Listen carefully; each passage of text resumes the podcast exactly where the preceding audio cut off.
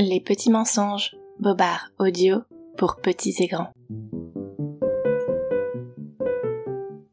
Coucou toi, tu écoutes Les petits mensonges.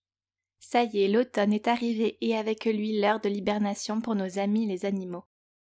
Parmi eux, l'indolente tortue a l'habitude de s'enterrer jusqu'au retour du printemps. Mais au fait, sais-tu pourquoi les tortues sont si lentes? Non? Moi non plus. Mais laisse-moi te raconter un petit mensonge à ce propos. Notre histoire commence dans la forêt, arpentée par un voleur surnommé Léon le presque bandit. Il était appelé ainsi parce que Léon était un très mauvais bandit. Il tombait régulièrement de son cheval et ne brillait pas au combat d'épée. Léon le presque bandit n'avait pour lui que son physique avantageux car il faut le dire, ce voyou était beau comme un prince. Malgré ses choix professionnels très discutables, Léon avait les faveurs de toutes les demoiselles de la contrée, mais lui, n'avait Dieu que pour une jeune femme, Isil. Isil n'était pas particulièrement belle ni particulièrement gentille. Léon était charmé, que dis-je, il était envoûté par la richesse de la jeune femme. Tout le monde savait qu'elle dissimulait de l'or chez elle. Une montagne d'or, bien cachée dans un coffre en bois, répétaient les commères à qui voulaient bien les écouter.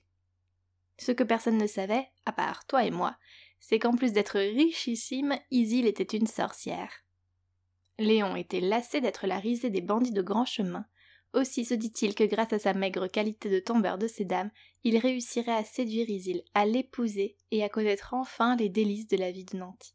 Incroyable mais vrai, Isil tomba sous le charme de Léon et ils se marièrent rapidement. Mais voilà qu'un jour arriva où la sorcière s'était absentée pour sa cueillette de plantes magiques. Léon profita de son absence pour retourner pour fouiller la chaumière à la recherche du fameux coffre de pièces d'or. Hélas pour notre gros bêta, sa femme rentra plus vite que prévu et le trouva la main dans le sac, ou plus exactement la main dans le coffre. Scélérat s'écria-t-elle. Ainsi tu n'en voulais qu'à mon argent. Eh bien, puisque tu tiens tant à posséder mon trésor, tu le porteras désormais sur ton dos. Et pour te punir d'avoir profité de ta beauté, je te condamne à la laideur. De rage, elle lui lança un sort et son mari décevant changea d'apparence. Léon qui était si grand devint petit. Lui qui était si fort se trouva affublé de pattes courtes et pataudes. Son teint frais de jeune premier devint vert et terne. Enfin, comme le voulait Isil, son dos fut embarrassé d'un coffre lourd de richesses.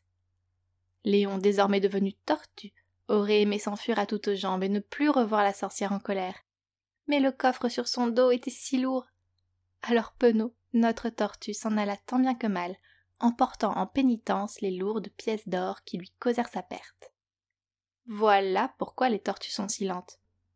L'histoire de Léon n'est pas unique en son genre et m'est avis que nombreux sont les beaux garçons qui tentèrent de dérober les secrets de jeunes femmes colériques. Tu remarqueras également que la mer regorge aussi de tortues, en revanche les pirates ont disparu. Peut-être que les bandits des mers firent les yeux doux aux sirènes, à leurs risques et périls. Je te laisse méditer sur ce petit mensonge, on se retrouve très bientôt. D'ici là, je t'embrasse et surtout, ne crois pas tout ce que les adultes te racontent.